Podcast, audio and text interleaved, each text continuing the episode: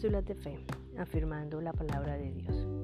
Estamos en el mundo donde constantemente somos retados a construir sueños, planes, tareas y proyectos. Escuchamos frases como al ponerle fecha a un sueño se convierte en meta, una meta dividida en pasos se convierte en plan y un plan apoyado por acciones se vuelve realidad. Frases como estas nos motivan a proyectarnos y a organizar propósitos de vida y eso está bien.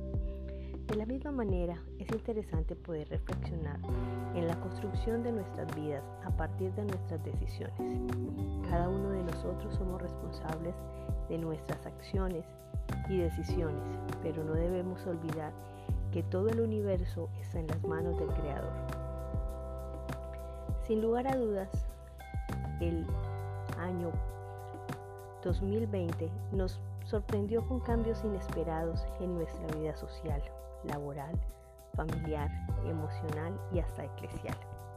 Los rumbos de lo que esperábamos que fuera este año son totalmente distintos, pero déjame recordarte que el conductor de este tren de la vida sigue siendo el mismo. Dios está en controles. Por consiguiente, descansemos en sus promesas, aprendamos a vivir en humildad, reconociendo que nada de nuestros planes serán de valor si no vienen del Padre. Acompáñeme a orar hoy al Señor. Padre, tú que estás en control de todo, permíteme discernir tu voluntad en mis decisiones. Reconozco que lo que tengo y lo que soy es por tu gracia.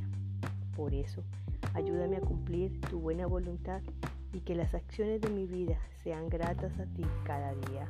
Amén. Te deseamos un feliz día. Ministerio Casa del Padre.